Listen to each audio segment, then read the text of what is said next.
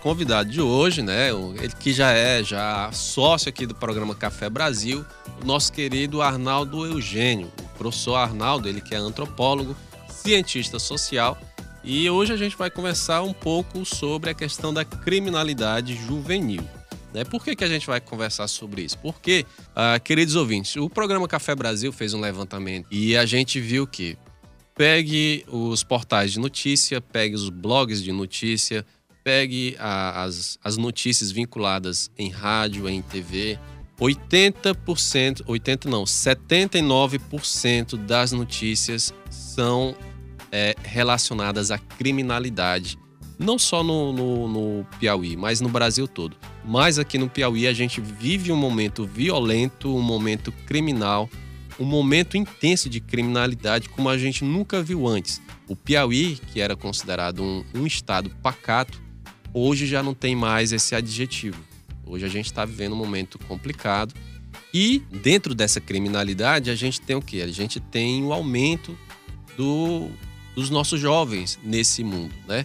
Antes os nossos jovens estavam ali se envolvendo, se perdendo mais ali para o mundo das drogas e hoje eles já estão já indo para o mundo criminal mesmo. Já estamos perdendo os nossos jovens para esses, esses dois lados. Só que hoje, bem mais para o crime do que para as drogas. E a consequência de entrar em mundos desses é sempre coisa ruim. Então a gente já está aqui com o professor Arnaldo sobre essa questão da criminalidade juvenil. Como é que está essa, essa, essa situação, professor?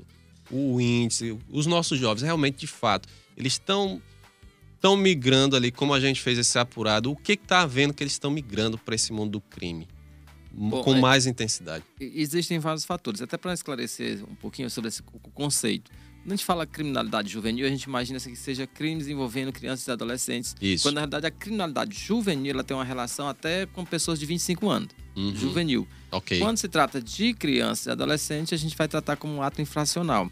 Então uhum. não existiria crime é, de adolescentes, crianças e adolescentes. Existem atos infracionais. Muito Mas aí, bem. no geral, chama. É só para esclarecer Boa ao colocação, ouvinte. ótimo esclarecimento. Ah, para o ouvinte também um outro detalhe.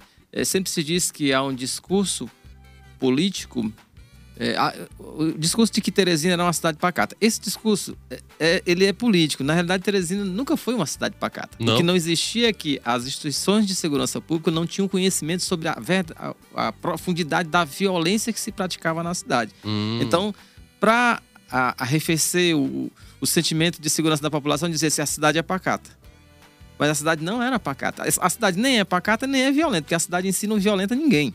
né? mas se a gente, a gente vai fazendo um comparativo, eu considero, eu particularmente considero Teresina, que já foi uma cidade pacata no sentido do seguinte. Há uns 20, 30 anos atrás, quando a gente era criança, a gente conseguia passar o dia na rua sem nenhum risco de, de, de, de sofrer algum atentado criminal. Mas isso não quer dizer que não havia violência. Não. É isso que eu tô querendo colocar aqui. Não, pois é, existe, é, eu entendo. Não, a violência hoje, sempre há, isso é isso, fato. O que existe sempre hoje sempre é, houve. é, que houve um adensamento urbano isso, muito grande. Pronto. E aí as instituições de segurança não conseguiram acompanhar. Por quê? Porque os, os condomínios, os, os conjuntos habitacionais não foram feitos com planejamento de segurança pública.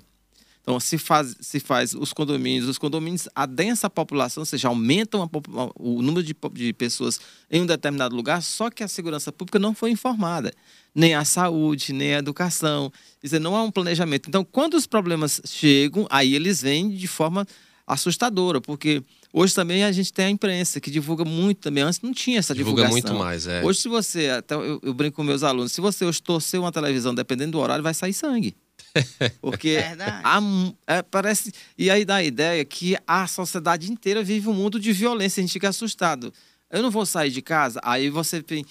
Por outro lado, o capitalismo ele é muito inteligente. Então, ele se aproveita dessa situação do medo da população e começa a vender apartamentos, condomínios fechados. Ou seja, pessoas vão morar em condomínios fechados, chamados de presídio de segurança máxima privada.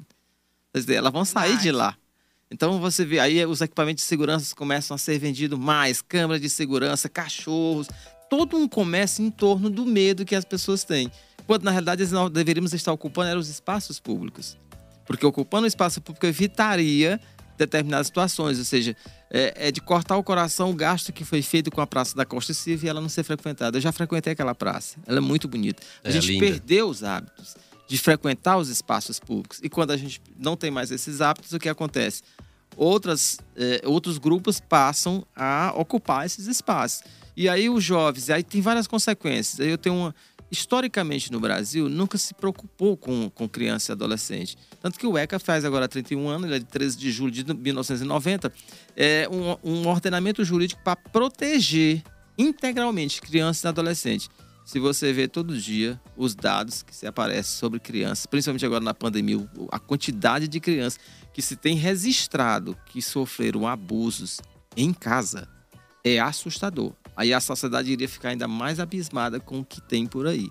A quantidade de mulheres jovens que foram estupradas, que foram violentadas em casa. E principalmente por familiares, né? Os é, exatamente, que a gente poderia dizer que é, os pais e as mães seriam as figuras que iriam nos proteger de qualquer situação.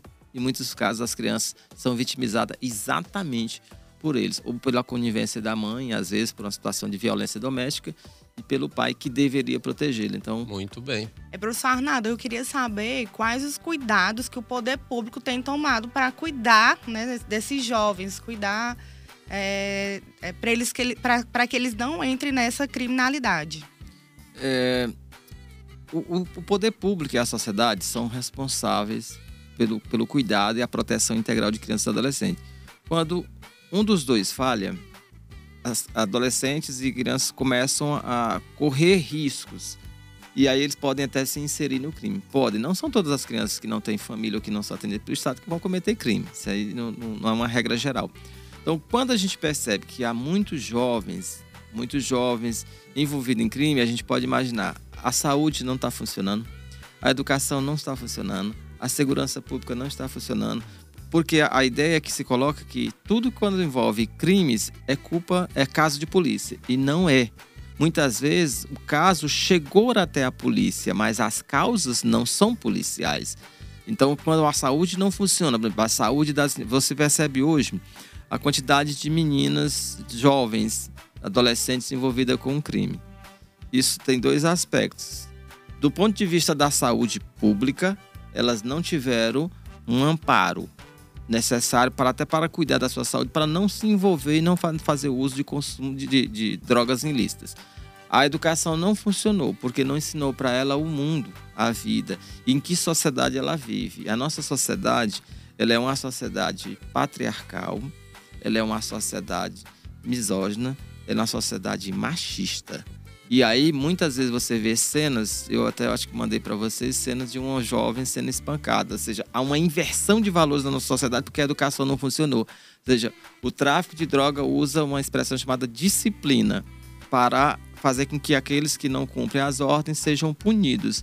Na nossa seria a educação. Como ela não funciona, a disciplina do tráfico começa a ocupar espaço. Então, Professor, que... então, então para a gente tirar o, o, Tirar não, na verdade... Evitar, prevenir. Evitar. Prevenir. Para prevenir com que o, o nosso jovem caia para esse mundo da criminalidade, seria por meio da educação ou teria algo além que a gente pode fazer além da educação? Não só a educação. A educação em si não vai salvar o mundo ela sozinha, não.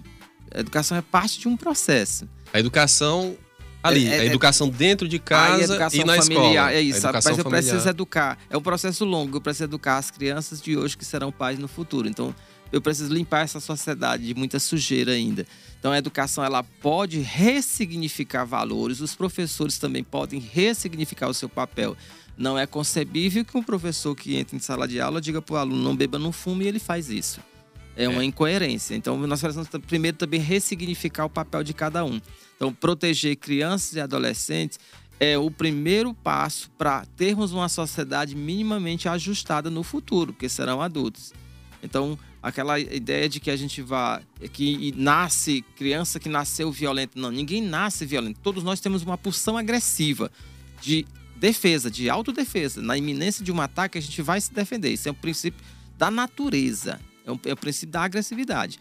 Agora, ser violento, não, porque a violência envolve a racionalidade, envolve a intencionalidade. Então, todos esses aspectos que envolvem a violência e a criminalidade Também porque crime depende da sociedade. Nem tudo que acontece na nossa sociedade é crime. Para nós, cuspir na cara de alguém não é crime. Mas é uma ofensa moral. É uma ofensa. Né? Então, assim, a gente tem que pensar também nesse sentido. Então, a escola deve funcionar. E um grande problema agora que a gente, talvez você tenha percebido, é que a escola fechou durante um ano na pandemia. A quantidade de jovens que entraram na criminalidade. Não que todos os jovens que não foram para escolas entraram no crime, mas veja o efeito que é devastador. Só um ente institucional, a educação fechou as escolas, olha o efeito que deu, porque os jovens não tiveram controle. Professor, se a gente tivesse aqui no Brasil, a gente sabe que as leis brasileiras, né, Bruna? A, a lei, a nossa lei é branda em comparação com outras nações aí. O senhor acha que se nas leis brasileiras o Código Penal brasileiro fosse um pouco mais drástico, não, fosse um pouco mais forte, mais mais mais linha dura, isso. Como em outros países, como os Como em outros países, Unidos, isso. Né? Hum. É bem... O senhor acha que isso refletiria de uma forma positiva para evitar que o nosso jovem caísse para esse mundo da criminalidade? Um exemplo, se a maioridade penal caísse. Não, porque a questão da criminalidade é, juvenil não tem, não tem relação com a, a, idade cronológica. Não é o fato de eu ter 15, eu posso ter crianças, adolescentes com 15 anos que você conversa com ele, você jura que está falando com um de 20. É e eu converso com pessoa de 20, você está falando com uma de 12. Então, essa ideia de. É, a, idade cronológica com a questão do crime, não. Na realidade, é porque, ó, se você olhar, são seres humanos que estão dentro de. entram numa sociedade. Se ele não conhece as regras, ele vai agir como um animal para se defender, uma posição agressiva. Então, a ação dele não é uma ação racional. Daí entra o papel da escola que é mostrar para ele as regras que existem na sociedade. Agora, quando a sociedade, os adultos não cumprem as regras, as crianças entendem que as regras não são para ser cumpridas. Isso. E por verdade. isso é a questão do exemplo. Então, e, e não adianta você, se eu botasse, por exemplo, para zero anos, a, o, o, a idade cronológica para crime, isso não tinha garantia nenhuma de que não haveria um crime. Então, assim, não, é não, há, não há uma relação entre a idade cronológica e, e, o fator criminológico. Então, o senhor acha que se porventura houvesse essa redução, não refletiria, não, não haveria impacto no, não, no nosso jovem? Em alguns estados dos Estados Unidos, existem leis, penas extremamente duras com relação ao adolescente e nem por isso deixaram de cometer crime.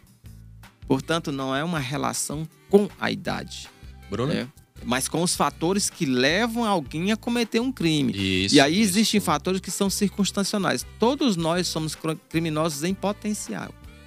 A qualquer momento, por alguma circunstância, se eu não tiver um controle, daí eu sou a favor de que a meditação entre na escola, desde cedo para as crianças, para ela ter o controle da mente. Que o que faz você agir não é necessariamente a sua idade cronológica, a sua religião, é a sua mente. É verdade. Ela, as, as suas emoções que é comandam. Se você, Tem horas que a gente pensa em fazer cada coisa que a gente até se surpreende. Por isso, se eu, se eu educasse mesmo. crianças com meditação desde o ensino infantil, mas para isso eu teria primeiro que desconstruir os professores e construir novos professores para uma nova Faz, escola, para fazer uma, uma capacitação, né, para esses professores. Não, nem seria uma não, na verdade, teria, ter, é, teria que, é, que realmente, ah, sim. como ele está falando, seria, teria que criar uma nova é, escola. Destruir esses professores e construir outros. É, porque capacitar seria a ideia que eu tenho de que eu vou trabalhar com alguém que já tem aquela habilidade. Eles não têm essa habilidade, muito pelo contrário.